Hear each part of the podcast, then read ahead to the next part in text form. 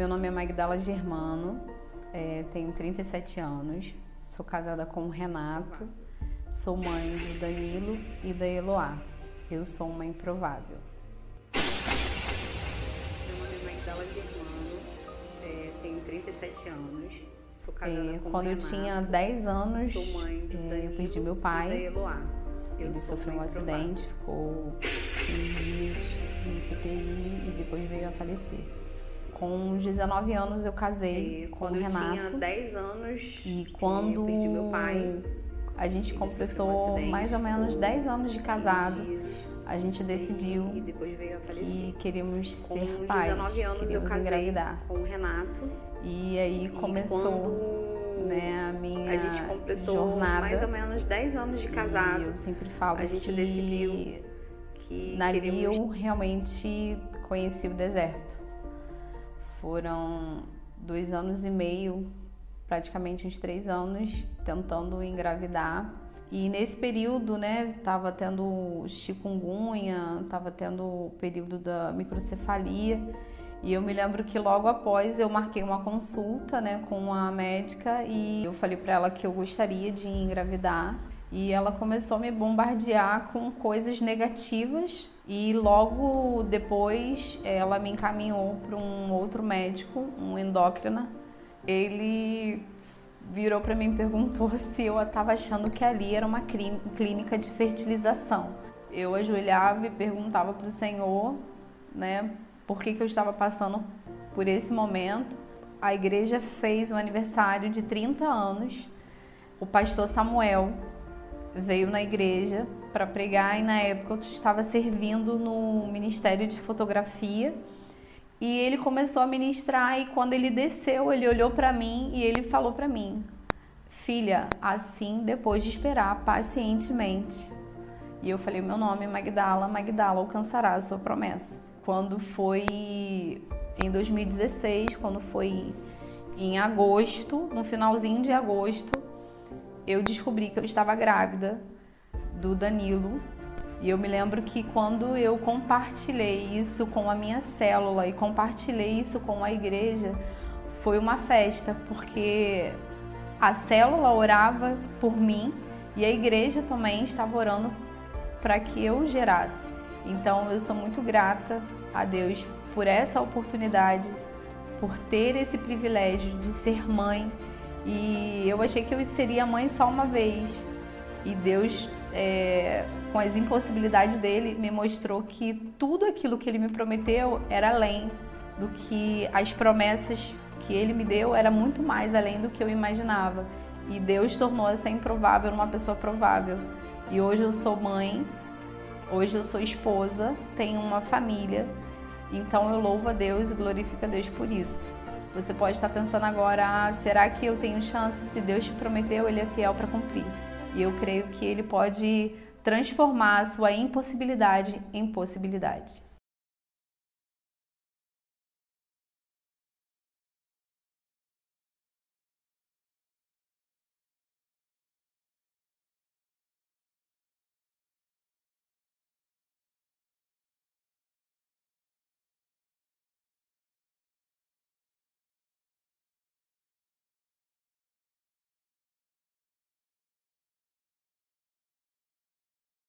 Vamos aplaudir essa família? A chance de Magda engravidar era pequena demais. Poderíamos até dizer que era uma chance nula. Mas Deus é o Deus do impossível. Amém? Pode se sentar. Então, você que entrou aqui nessa noite, eu quero dizer para você que se você pensa que al- alguma coisa na sua vida ela tem uma chance muito pequena de acontecer, Deus é o Deus das coisas com pequenas chances. Você pode sair daqui com essa frase no seu coração: O nosso Deus é um Deus de coisas com pequenas chances. Quero convidar você para juntos compartilharmos a palavra de Deus nessa noite.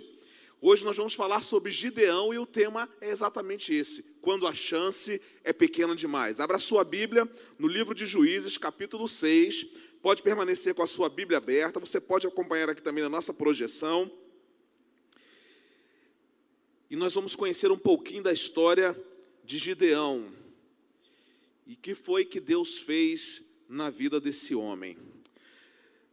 Juízes capítulo 6, a partir do versículo 1, diz assim: De novo, os israelitas fizeram o que o Senhor reprova. E durante sete anos ele os entregou nas mãos dos midianitas. Os midianitas dominaram Israel. Por isso, os israelitas fizeram para si esconderijos nas montanhas, nas cavernas e nas fortalezas. Sempre que os israelitas faziam as suas plantações, os midianitas, os amalequitas e outros povos da região a leste deles as invadiam. Acampavam na terra e destruíam as plantações ao longo de todo o caminho até Gaza. E não deixavam nada vivo em Israel, nem ovelhas, nem gado, nem jumentos. Então o anjo do Senhor veio e sentou-se sob a grande árvore de Ofra que pertencia ao Abiesrita Joás.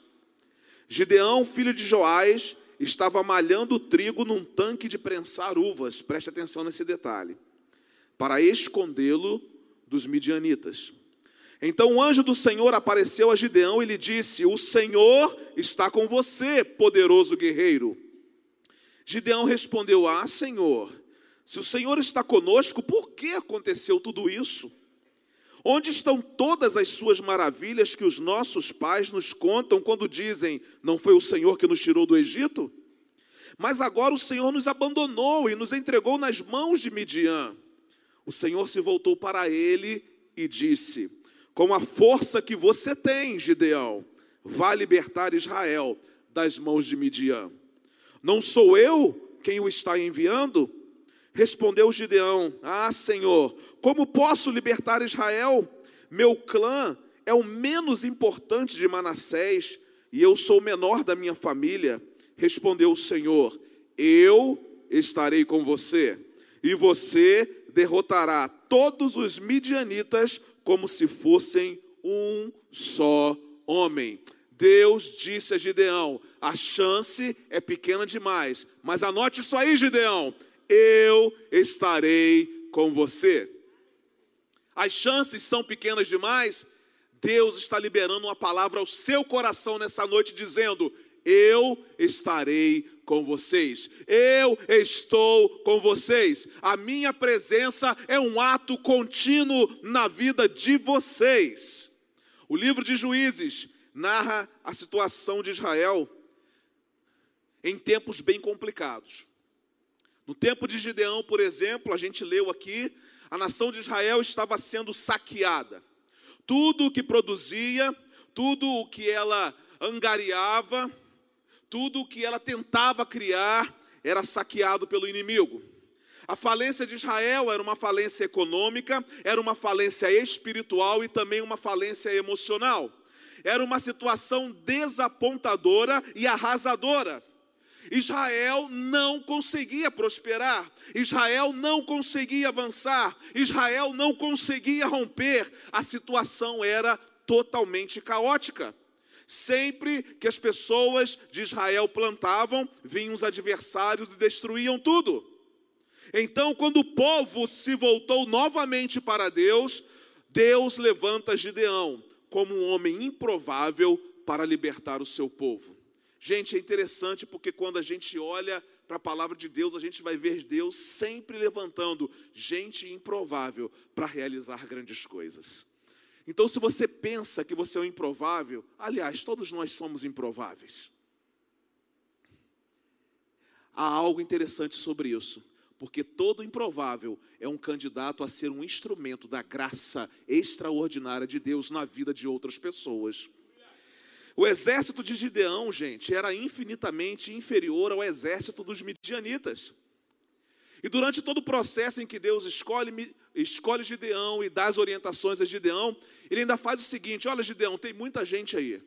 Vamos diminuir esse exército, vamos reduzir esse exército, para que você seja então capacitado a ir para a batalha. Imagine só: o exército de Israel já era menor do que o exército inimigo.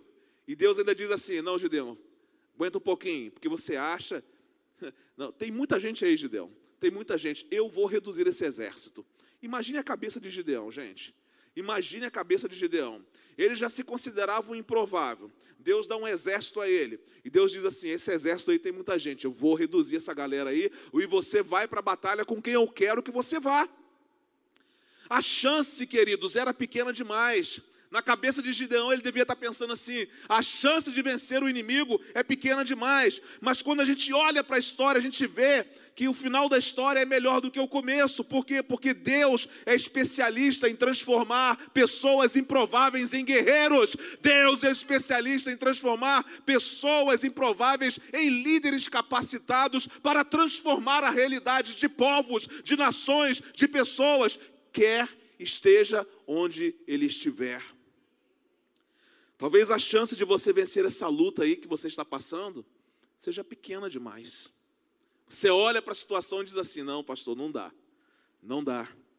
Talvez essa dor, esse sofrimento, essa perda, essa enfermidade pela qual você está passando seja pequena demais a chance de ver a sua família restaurada, o seu relacionamento conjugal restaurado, a chance de ver a sua família totalmente reconstruída, a chance de ver a sua vida totalmente transformada, talvez seja pequena demais.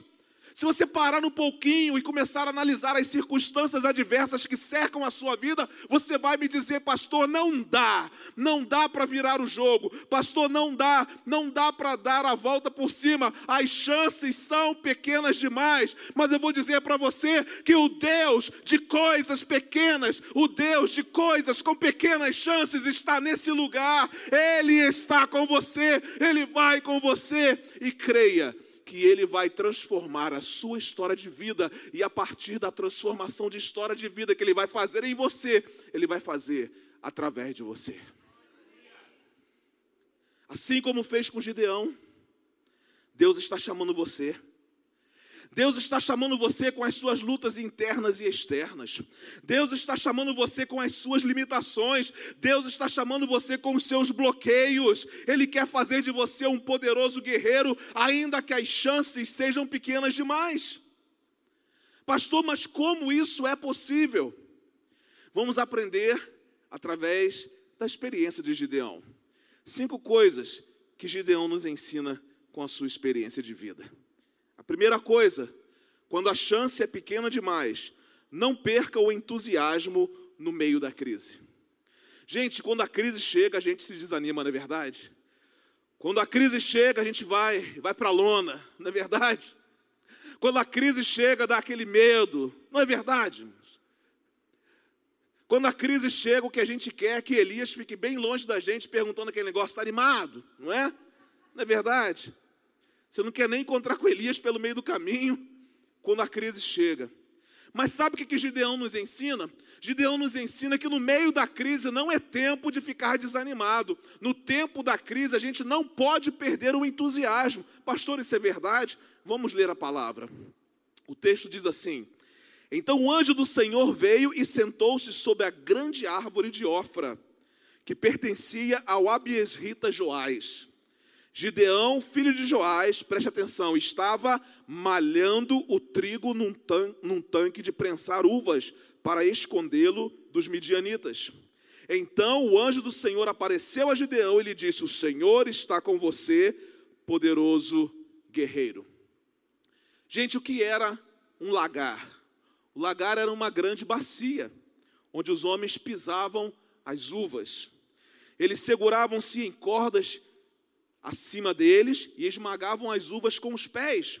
O suco era retirado em recipientes que ficavam nas laterais da grande bacia. Lagares, preste atenção, ficavam em lugares escondidos, escuros e de acesso restrito.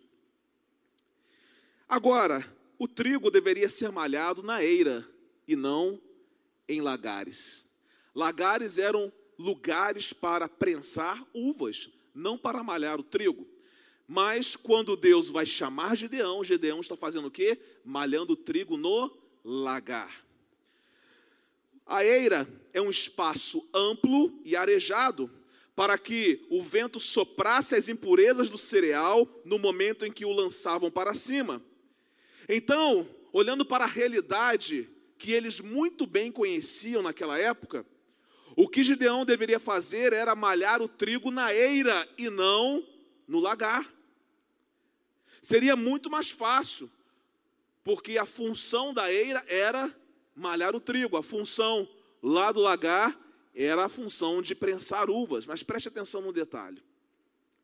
Ao malhar o trigo no lagar, que era lugar de prensar uvas, Gideão se escondia dos midianitas. Gideão, ele preservava o alimento para não ser roubado, garantindo a sua sobrevivência e de toda a sua família. Sabe o que isso significa, irmãos? Que ele estava fazendo a coisa certa no lugar errado. Por quê? Porque ele não perdeu o entusiasmo no meio da crise. Se ele fosse malhar o trigo na eira, ele seria visto pelos inimigos e os inimigos tomariam aquilo que lhe pertencia. Mas ele disse: Não, eu vou lagar, o lugar é um, é um, lugar escondido, lá eu posso malhar o trigo, é mais difícil, é mais complicado, mas eu não vou perder a minha subsistência, eu não vou perder a subsistência para a minha família. Por quê? Porque aconteceu a crise, mas Gideão foi criativo, ele não perdeu o entusiasmo no meio da crise, mesmo sendo um homem improvável, Gideão nos mostra que ele era um homem esforçado. No meio da crise, enquanto o povo estava vivendo nas montanhas, nas cavernas e nas fortalezas, Gideão não perdia o entusiasmo malhando trigo no lagar, que nós reclamaríamos. Chegou a crise, a gente olha para Deus e fala: e agora? O que, eu vou fazer? Gideão disse assim: bem, existe o lagar, vai ser mais complicado, mas eu vou me movimentar no tempo da crise. Eu não vou parar no tempo da crise. Eu tenho a minha vida, eu tenho a vida da minha família, eu tenho as pessoas que estão ao meu redor, tenho um povo que está ao meu redor. Gideão não perdeu o entusiasmo no tempo da crise. Enquanto o povo de Israel passava fome, Gideão tinha sustento para si e para sua família. Ao malhar o trigo no lagar, Gideão demonstra disposição, coragem e entusiasmo. Deixa eu dizer uma coisa para você aqui nessa noite, porque nenhum de nós passa pela vida sem enfrentar crises. Pode ser que em algum momento a gente tenha alguns refrigérios da parte de Deus, porque as misericórdias do Senhor são a causa de não sermos consumidos. Então Deus nos dá tempo para respirarmos, não é verdade? Mas a realidade é que todos nós enfrentamos crises. E quando acaba uma crise, chega outra. Não é verdade?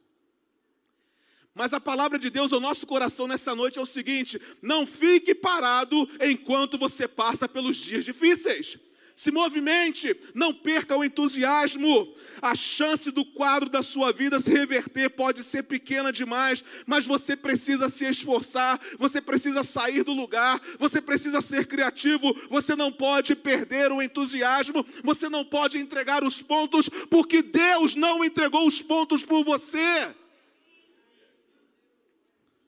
Gideão estava ocupado, Gideão estava em movimento mesmo vivendo em dias de escassez. Ele poderia se conformar com a situação em que estava vivendo, que geralmente é o que acontece conosco. A crise chega e a gente se conforma com a crise. Só que a gente tem um Deus, um Deus que nos prometeu viver vida abundante.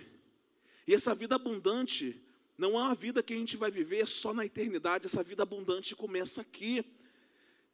E essa vida abundante ela é desfrutada pelo fato de sabermos que no meio da crise nós não podemos perder o entusiasmo, precisamos pedir ao Senhor criatividade, precisamos pedir ao Senhor força, coragem, disposição. Então quero dizer para você que talvez você tenha entrado aqui nessa noite, você que está nos vendo pela web, eu quero dizer para você o seguinte: a chance é pequena demais. Não perca o entusiasmo no meio da crise. Aliás, faça da crise um trampolim para você chegar em lugares mais altos. Faça da crise um degrau a mais para você subir de nível na vida espiritual. Faça das crises da sua vida um motivo para você não parar, um motivo para você não desistir, mas para acreditar que Deus vai fazer de você um improvável, um poderoso guerreiro. Aleluia! Aleluia. Pastor estava pensando em desistir, então não desiste não. Desiste não. Se Deus te trouxe aqui nessa noite, é para dizer a você: não desiste. No meio da crise, não perca o seu entusiasmo. Eu aprendo uma, uma segunda coisa muito linda com Gideão. Quando a chance é pequena demais, supere as dúvidas que existem dentro de você. As maiores derrotas nossas não acontecem por causa daquilo que fazem conosco. As maiores derrotas nossas acontecem por causa daquilo que acontece dentro da gente. É aquilo que a gente faz com o que os outros fizeram conosco. As maiores derrotas nossas não são externas, são internas. Elas só são derrotas externas porque antes elas foram derrotas internas. E a gente vai ver que Gideão precisou o quê? Vencer algumas dúvidas que existiam dentro dele, para que ele pudesse se tornar quem ele se tornou. Quais eram as dúvidas que existiam dentro de Gideão, que definitivamente ele precisava vencer para que a realidade da sua vida, da sua família e do seu povo fosse mudada? Primeira, ele precisou vencer a dúvida da decepção. Ele abre o coração para Deus, Deus o chama e ele abre o coração para Deus e diz assim: Ah, Senhor, se o Senhor está conosco, por que aconteceu isso? Gideão estava decepcionado, decepcionado com Deus. Deus chama Gideão de homem valente, Deus chama Gideão de poderoso guerreiro, e Gideão responde com sinceridade, como se Gideão dissesse: Senhor, estou aborrecido contigo, decepcionado. Como é que o senhor faz um negócio desse com a gente? O que Gideão precisava aprender é que o que estava acontecendo era fruto da desobediência do povo. E é muito fácil a gente entender, porque na perspectiva do Velho Testamento, Deus fazia uma promessa. E Deus dava uma ordem. Se o povo obedecesse, o povo estava debaixo de bênção. Mas se o povo desobedecesse, o povo estaria debaixo de maldição. Gideão agora abre o coração. Sete anos de opressão deixaram Gideão decepcionado. Gideão era sincero. Ele estava decepcionado e era necessário que ele superasse essa decepção para poder seguir adiante. Irmãos, olha para a sua vida hoje. Eu olhei para a minha vida e vi quanto tempo fiquei parado numa posição por causa de uma decepção. Talvez você esteja paralisado há anos no mesmo lugar por causa de uma decepção. Hoje é o dia de você vencer essa dúvida que existe dentro de você. Infelizmente, as dificuldades e sofrimentos tendem a nos deixar decepcionados. Mas assim como Gideão, nós precisamos superar a dúvida da decepção. E Deus recebe a forma legítima como nós nos expressamos diante dele. Talvez lá no seu cantinho com Deus você pode dizer assim: Senhor, estou decepcionado. Por que comigo, Senhor? Por que isso aconteceu comigo? Te sirvo há tantos anos, por que, que essa enfermidade chegou? Por que, que isso está acontecendo? Por que essa luta? Por quê? Por quê? Por quê? Por quê? E Deus diz assim: a única coisa que você precisa vencer é a dúvida da decepção. Porque eu sou um Deus que nunca decepciono ninguém. Gideão tinha questões com Deus, decepcionado com Deus, mas o que estava acontecendo com o povo não tinha nada a ver com as escolhas de Deus, mas com as escolhas do povo.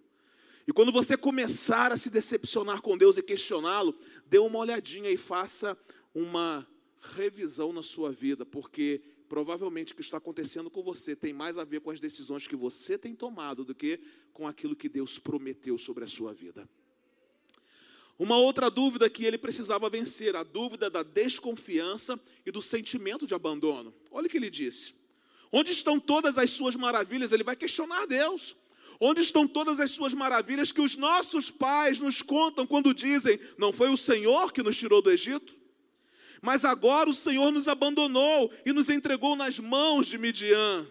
Para Gideão, Deus estava no passado. Para Gideão, Deus era aquele que só fez lá no passado, só fez é, no, na, na, época dos seus pais, né? na, na época lá dos seus antepassados. Gideão estava com esse sentimento, esse sentimento de abandono da parte de Deus. Ele estava cético quanto ao que Deus poderia fazer nele e através dele. Imagine na cabeça de Gideão: Deus chama Gideão, poderoso guerreiro, vou libertar esse povo através de você. E Gideão faz um questionamento: Pô, Senhor, calma aí, e essas coisas que estão acontecendo conosco? Eu estou me sentindo abandonado. Os nossos pais nos contaram que o Senhor os tirou do Egito, mas espera aí, eu não estou vendo nada acontecendo, cadê as maravilhas do Senhor? Era esse sentimento que estava tomando conta do coração de Gideão. Gideão estava desconfiado de Deus. E Gideão estava se sentindo totalmente abandonado. Mas Deus deixa claro para Gideão que quem havia abandonado era o povo. O povo que havia abandonado o seu Deus. Mesmo virando as costas para ele, Deus decide libertar o seu povo. E para isso ele escolhe Gideão, que precisou então vencer essa dúvida da desconfiança e essa dúvida do sentimento de abandono. Talvez você também esteja desconfiando de Deus, achando que Deus não faz mais maravilhas na sua vida, Ele só faz na vida de outros. Talvez você esteja se sentindo abandonado por Deus, porque está atravessando o momento mais difícil da sua história e não consegue enxergar Deus operando na sua vida. Isso não tem nada a ver com Deus, tem a ver com a sua fé. Porque esse Deus não abandona ninguém. Se tem uma coisa que eu tenho absoluta certeza é que Deus não me abandona. Mas ele precisou vencer para se tornar quem ele se tornou. Essa dúvida, a dúvida da desconfiança e a dúvida do sentimento de abandono. E a terceira dúvida que ele precisou superar, que ele precisou vencer, foi a dúvida da síndrome de inferioridade. Se vocês acham que não, Gideão tinha baixa autoestima. Talvez naquela época eles usassem outro termo, mas hoje nós usamos a baixa autoestima. Gideão, então vamos trazer para os dias de hoje, Gideão precisou vencer a dúvida da baixa autoestima. Respondeu Gideão: Ah, Senhor, como posso libertar Israel? Ele olhou para ele e falou assim: Não tem condições. Meu clã é o menos importante de Manassés e eu sou o menor da minha família. Olha quem o Senhor está escolhendo, hein? Olha só. O meu clã é o menos importante. E além de ser o menos importante, eu ainda sou o menor da minha família. Gideão foi sincero, ele reconheceu as suas limitações, mas deixa eu dizer uma coisa, o poder de Deus ele só se aperfeiçoa na nossa fraqueza. Paulo escreveu isso anos e anos depois. Parece ser uma frase da transformação de Gideão, mas era uma frase de Paulo. Por quê? Porque Paulo tinha como senhor da vida dele o mesmo Deus de Gideão. E Paulo entendeu perfeitamente que o poder de Deus só pode se aperfeiçoar na nossa vida, nas nossas fraquezas. Então, deixa eu dizer uma outra coisa, olhando para a vida de Gideão, de Gideão. O poder de Deus, ele só pode ser potencializado nas suas limitações.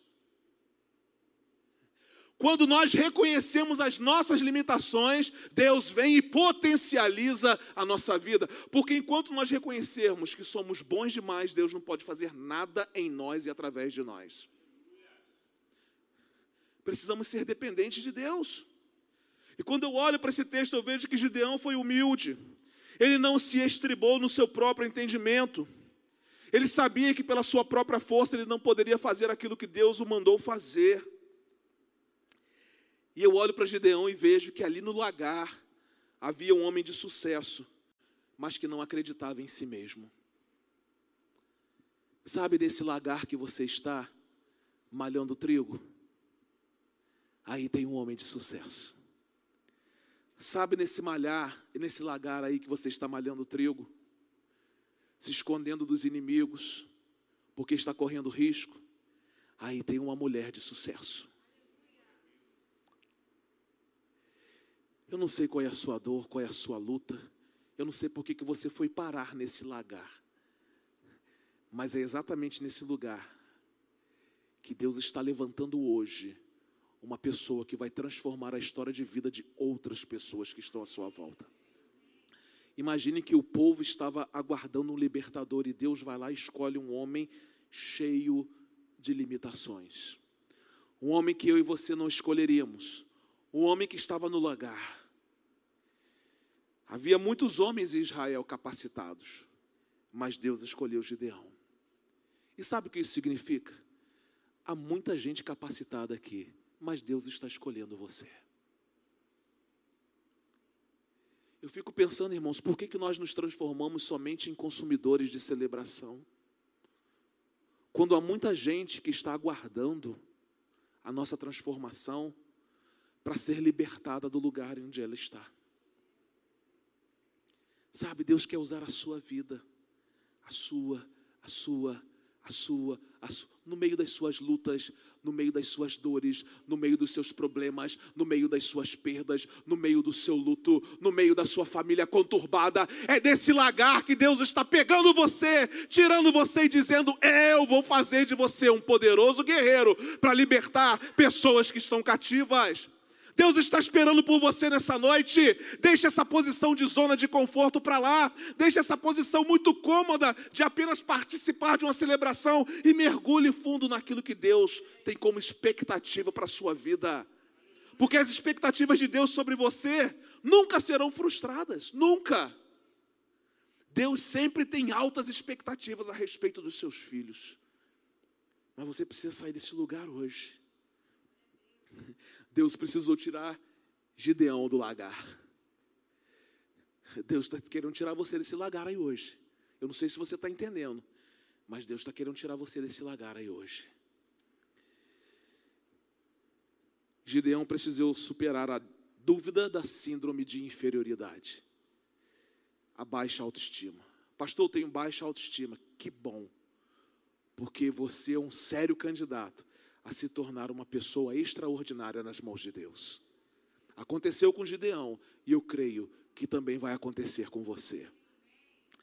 Uma terceira característica desse homem chamado Gideão que nos impressiona. Quando a chance é pequena demais, adore a Deus apesar da situação. Gente, isso aqui é extraordinário. Porque geralmente as crises nos levam a esquecer de Deus. Ou as crises nos levam a nos aproximarmos de Deus, até que Ele resolva o problema e a gente se afaste dele novamente. Porque a gente gosta de falar do povo de Israel lá no passado, gente, mas nós somos iguais ao povo de Israel. Quando está tudo muito bom, a gente dá um tempo de Deus. Quando o calo aperta, a gente se aproxima. Aí as coisas melhoram, a gente vai para longe de Deus. Aí o negócio aperta, a gente vem para perto de Deus. Eu olho para Gedeão, eu vejo que ele foi um homem capaz de adorar a Deus, mesmo vivendo talvez a situação mais difícil da sua vida. Juízes 6, 17 e 18 diz assim: Gideão prosseguiu. Olha o que ele vai dizer. Se de fato posso contar com teu favor, dá-me um sinal de que és tu que estás falando comigo. Peço-te que não vais embora até que eu volte, olha o que ele vai dizer, e traga a minha oferta e a coloque diante de ti. E o Senhor respondeu: Gideão, esperarei até que você volte. Gente, que coisa linda, que coisa extraordinária. Porque quando Gideão percebeu que a visita que ele estava recebendo era a visita do anjo de Deus, que significava a própria presença de Deus, ele insistiu para oferecer uma oferta. Gideão não queria perder a oportunidade de adorar a Deus, independentemente da situação a qual ele estava atravessando. Irmãos, nós não podemos perder a oportunidade de adorar a Deus, seja a circunstância que for. Quantas vezes nós perdemos a oportunidade de adorar a Deus porque estamos preocupados com tantas coisas? Quantas vezes nós achamos que Deus só merece ser adorado se tudo estiver muito bem, se todas as coisas estiverem em seu lugar, se não houver problemas na família, se não houver problemas no trabalho, se não houver problemas na igreja? E às vezes, irmãos, vamos visitar pessoas que estão longe do convívio da comunidade de fé e as pessoas falam: ah, pastor, eu tive um problema e acabei deixando a comunidade de fé. Gente, mas se eu tenho um problema, é aqui que eu venho, é para cá que eu venho, é para cá que eu venho, é para a casa do Senhor, é para compartilhar com os meus irmãos e é para receber deles, porque eu recebo de Deus através dos meus irmãos, o encorajamento de Deus, a força do Senhor, a coragem que vem do Senhor. Precisamos aprender a adorar a Deus, mesmo que as circunstâncias sejam desfavoráveis. É adorar a Deus com lágrimas, é, mas é reconhecer que Deus é o autor da nossa vida, é o Senhor da nossa existência. Se você está esperando uma vida perfeita para começar a adorar a Deus, eu vou dizer para você que você nunca vai adorar a Deus. E quando eu falo de adoração, e eu quero abrir um parêntese, não tem nada a ver com música, tem a ver com a vida.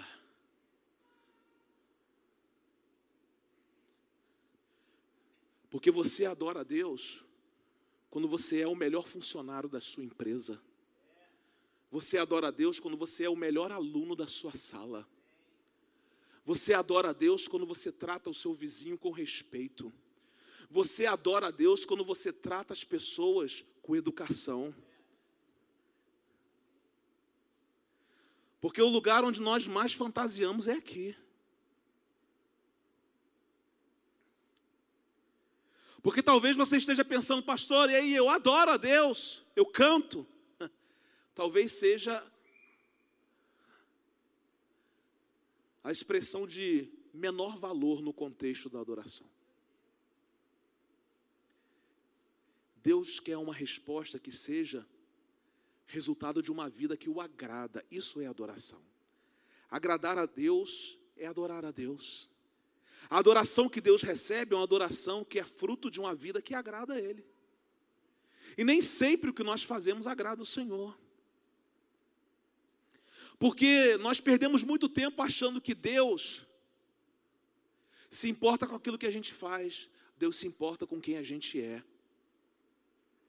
Sabe por que não adoramos a Deus nas dificuldades? Porque achamos que Deus é injusto conosco. Sabe por que não, não adoramos a Deus no tempo da crise? Porque achamos, como Gideão, que Deus nos abandonou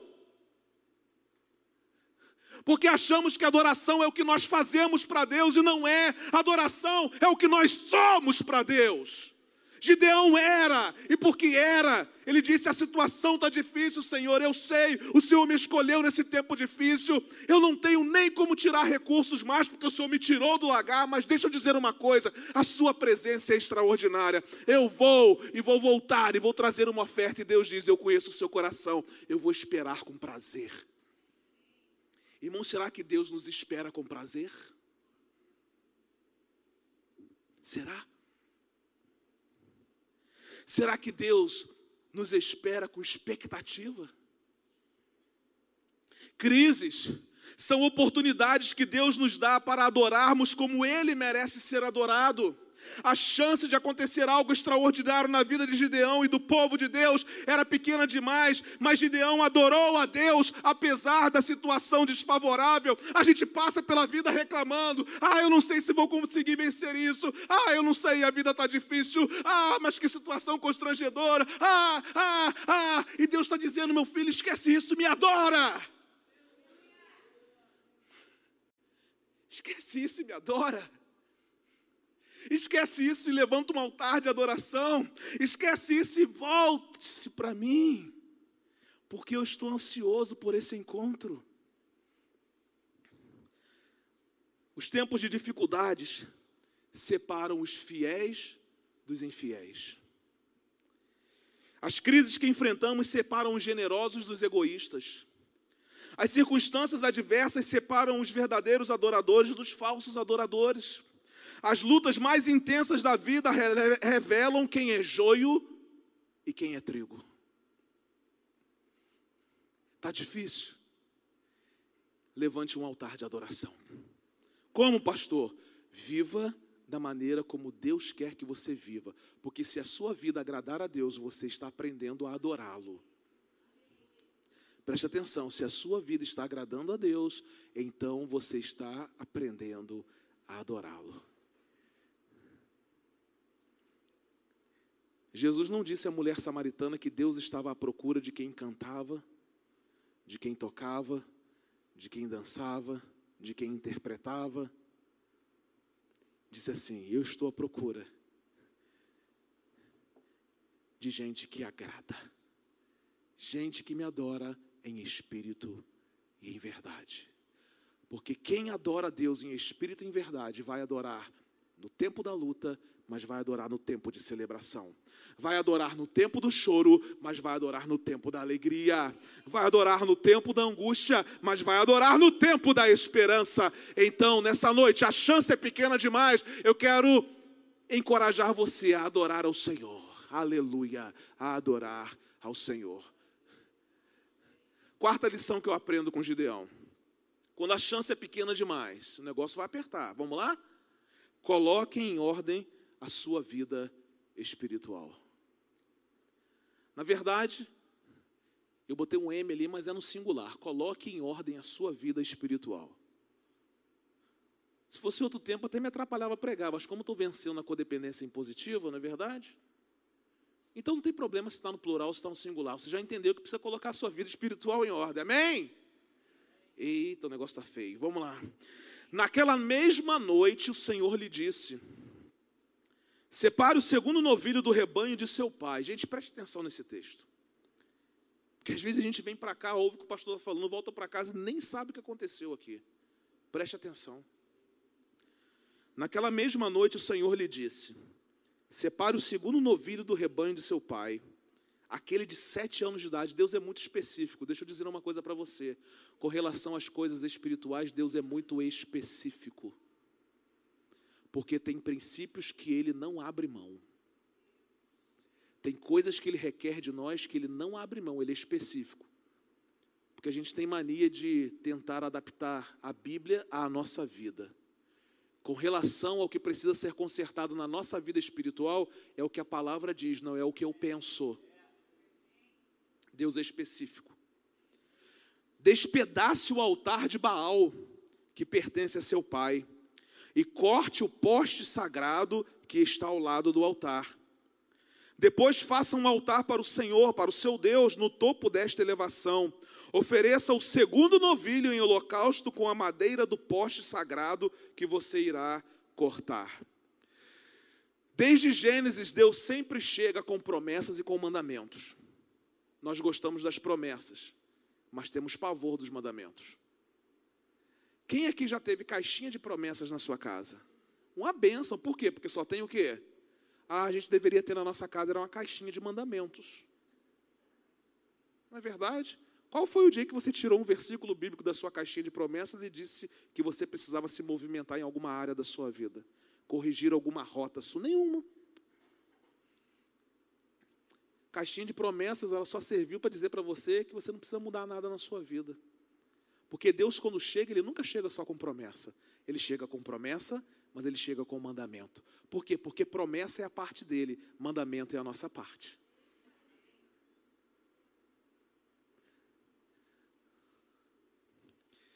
Deus mandou Gideão despedaçar os ídolos da casa do seu pai, cortar o poste sagrado. Eu não sei se ele se chamava Fred, né? Esse poste sagrado ficava do lado do altar. Só quem assistiu os jogos da Copa no Brasil sabe o que eu acabei de falar, não é? É ou não é a capela? Mas Deus pediu que ele cortasse então aquilo ali e construísse um altar para ele e oferecesse o segundo novilho em sacrifício. Sabe o que Deus estava dizendo a Gideão com isso tudo? Porque parecia ser uma coisa muito boba, talvez. Uma ordem que não caberia Gideão fazer.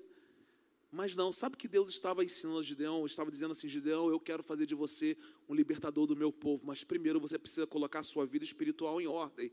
Então, deixa eu dizer uma coisa: vai começar agora. Até aqui só foi a introdução da mensagem, vai começar agora.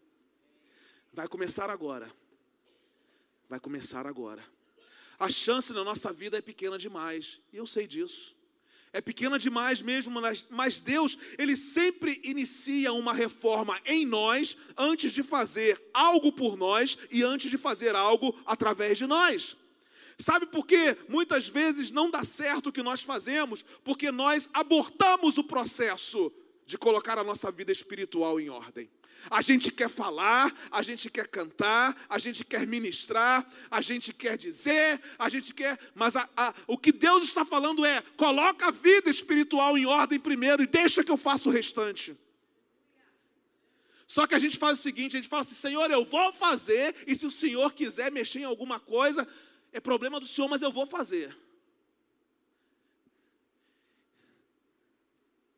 Irmãos, a nossa vida espiritual é completamente desleixada. Nós colocamos muitas coisas em ordem no que diz respeito a coisas materiais. A gente vai na casa de alguém, a gente vê casa bem cuidada, tudo em ordem, não é verdade? Agora minha pergunta é: o mesmo cuidado que você tem para colocar as coisas materiais em ordem, você tem esse cuidado para colocar a sua vida espiritual em ordem? Porque às vezes o que nós colocamos em ordem não tem nem nada a ver com a nossa natureza, a gente quer apresentar para os outros. Mas a vida em ordem, ela é apresentada para Deus.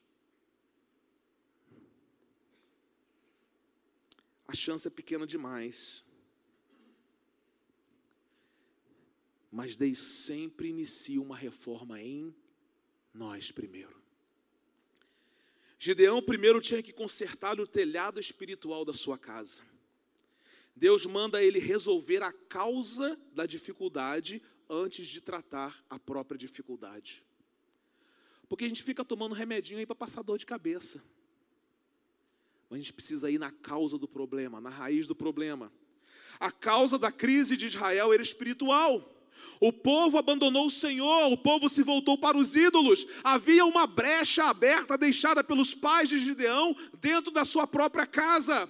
Então Deus dá uma ordem a Gideão: Gideão, eu vou fazer de você um libertador, você é um poderoso guerreiro, mas por favor, feche as brechas dentro da sua casa e coloque a sua vida espiritual em ordem. Deus está dizendo nessa noite que eu e você precisamos fechar as brechas espirituais. Não é que existem na igreja, não, as brechas espirituais que existem dentro da nossa casa e colocar a nossa vida espiritual em ordem, porque nós somos bons para apontar as brechas brechas que existem na vida dos outros, mas somos ruins de olhar para nós mesmos e enxergarmos as brechas que existem em nós.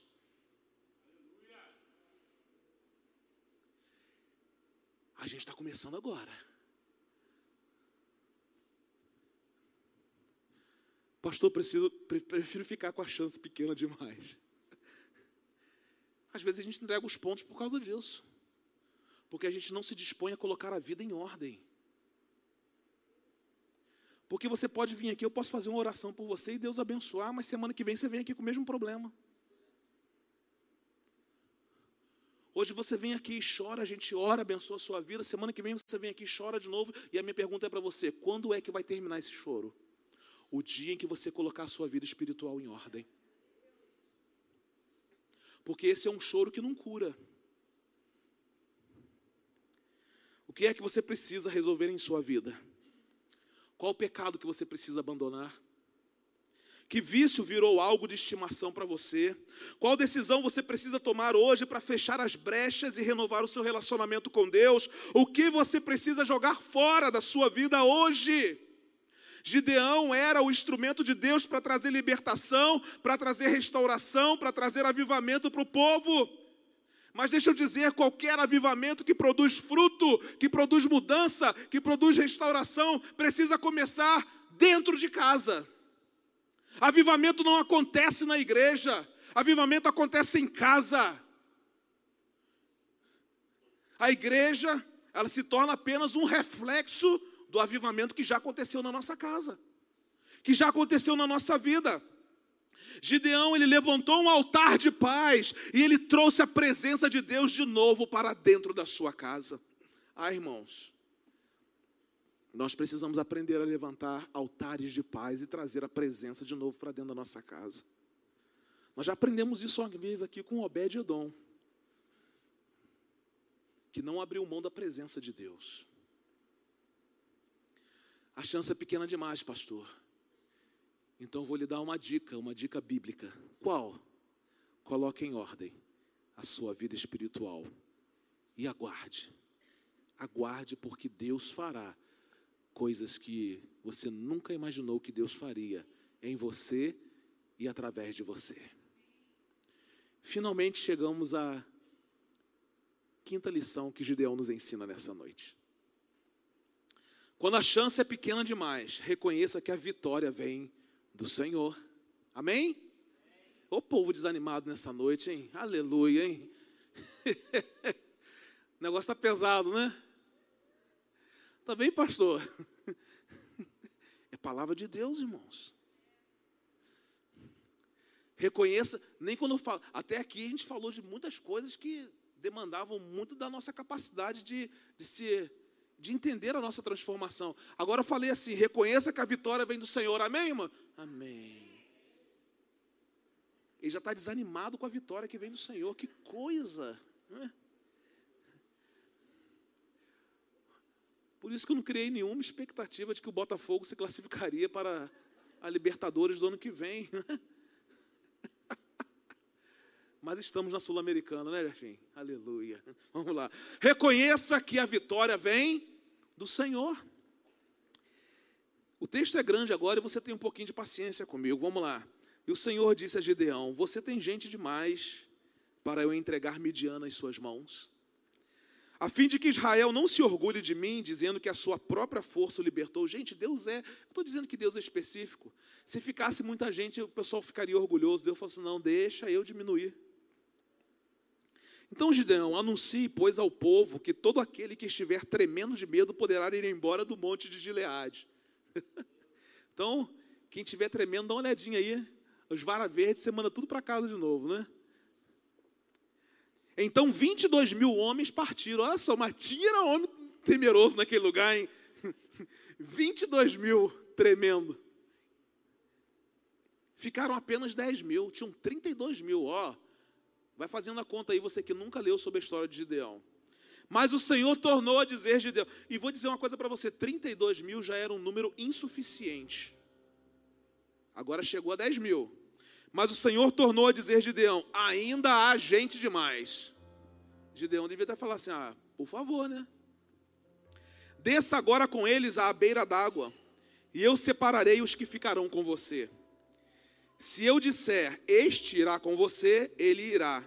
Mas se eu disser, este não irá com você, ele não irá. Vou parar aqui um pouquinho para fazer um adendo nessa mensagem. Qual, pastor? Sabe por que muitas coisas se tornaram impossíveis na sua vida? Porque você carregou gente que Deus mandou você deixar para trás.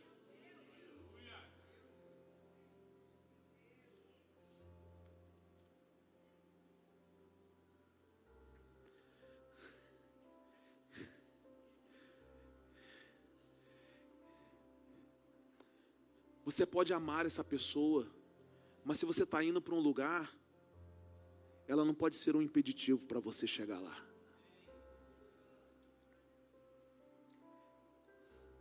Há pessoas que eu amo, mas que elas não caminham comigo, porque eu estou indo para um lugar e elas não querem ir. Eu quero alcançar o que Deus tem para mim, elas não querem, eu vou fazer o quê? Sabe por que essa chance na sua vida se tornou impossível? Porque você está carregando gente que Deus não mandou você levar no processo. Vamos voltar para o texto, né? É melhor, né?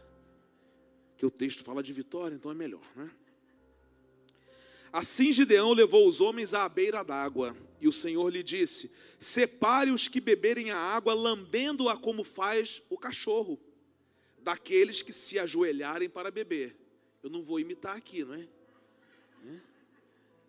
Vai ficar bem desconfortável para mim. Então você vai só imaginando na sua cabeça aí. O número do que lamberam a água levando-a com as mãos à boca foi de 300 homens.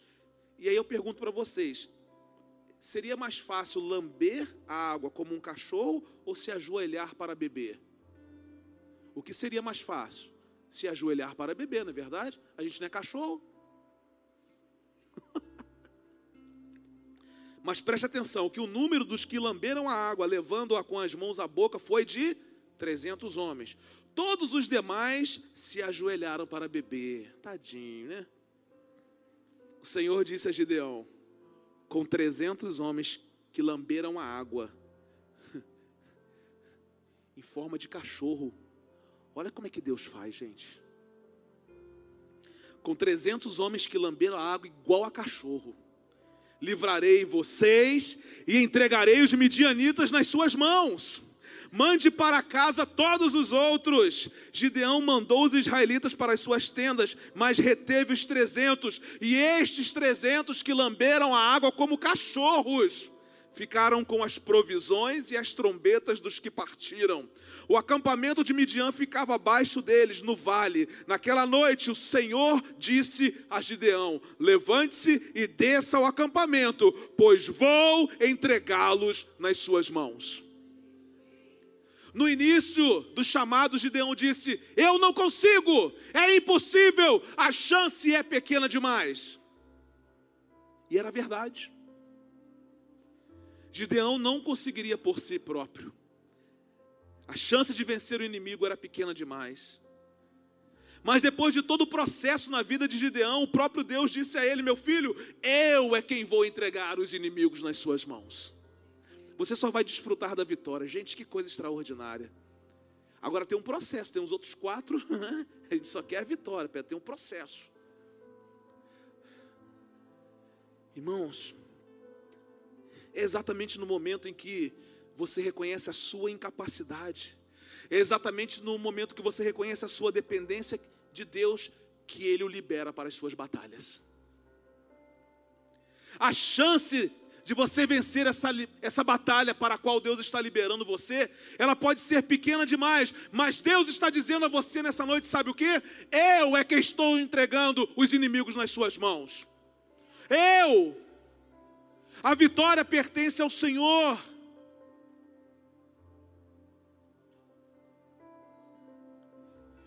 Quando a gente lê a história de tantos homens de Deus na Bíblia, a gente vai ver que na maioria das vezes eles só precisaram tomar posição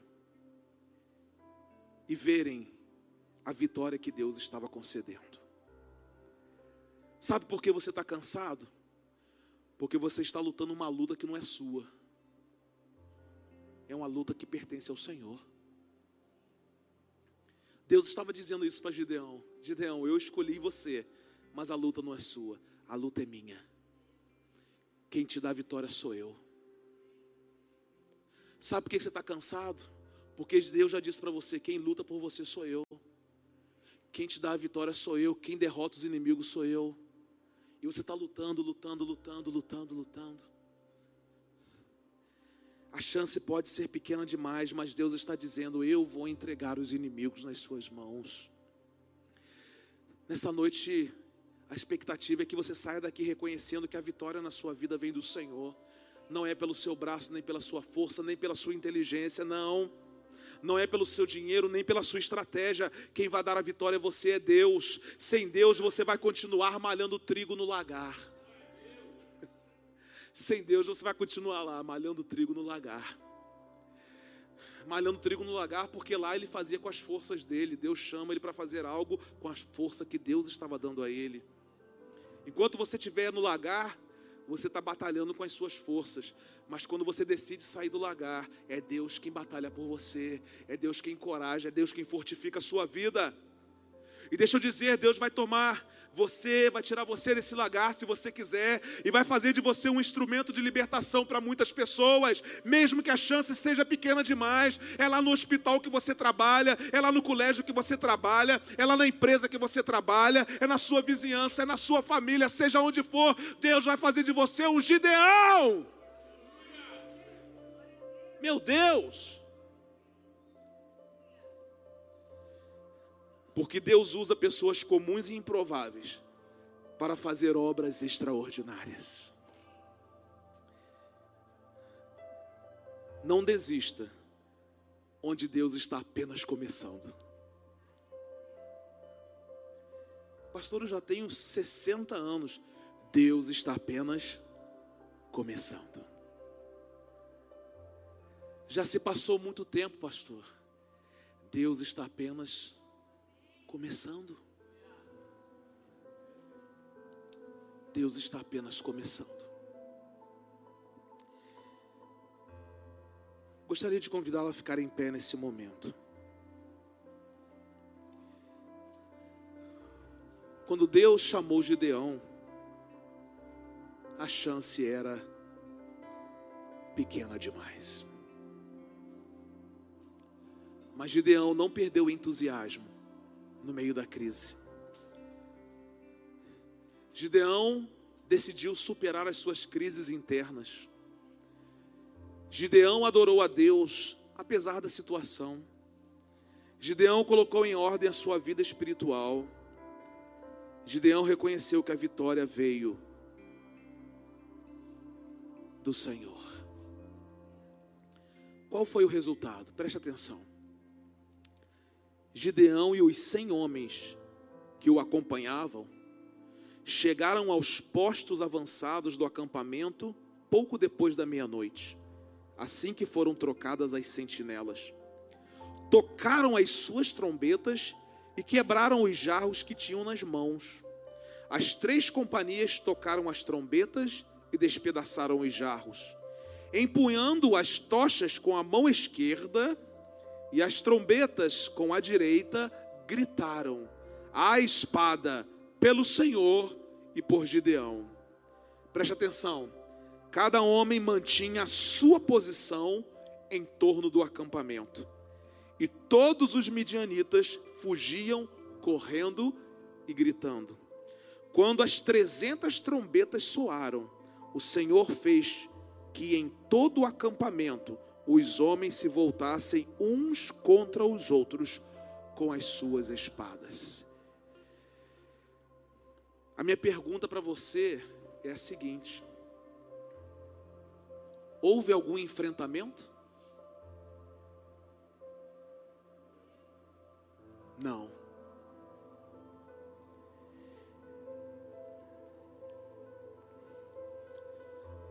Quando Deus quer fazer, Ele nos tira até do enfrentamento.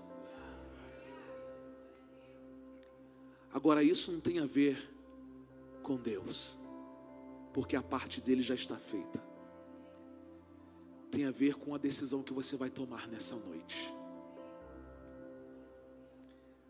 Só bastou o povo gritar e soarem as trombetas.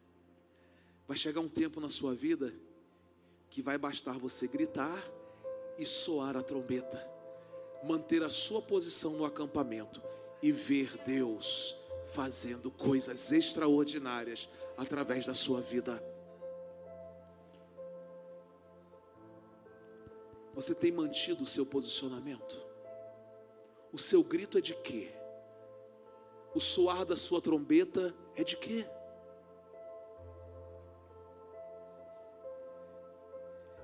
Não desista onde Deus está apenas começando. Feche seus olhos. Curva a sua cabeça.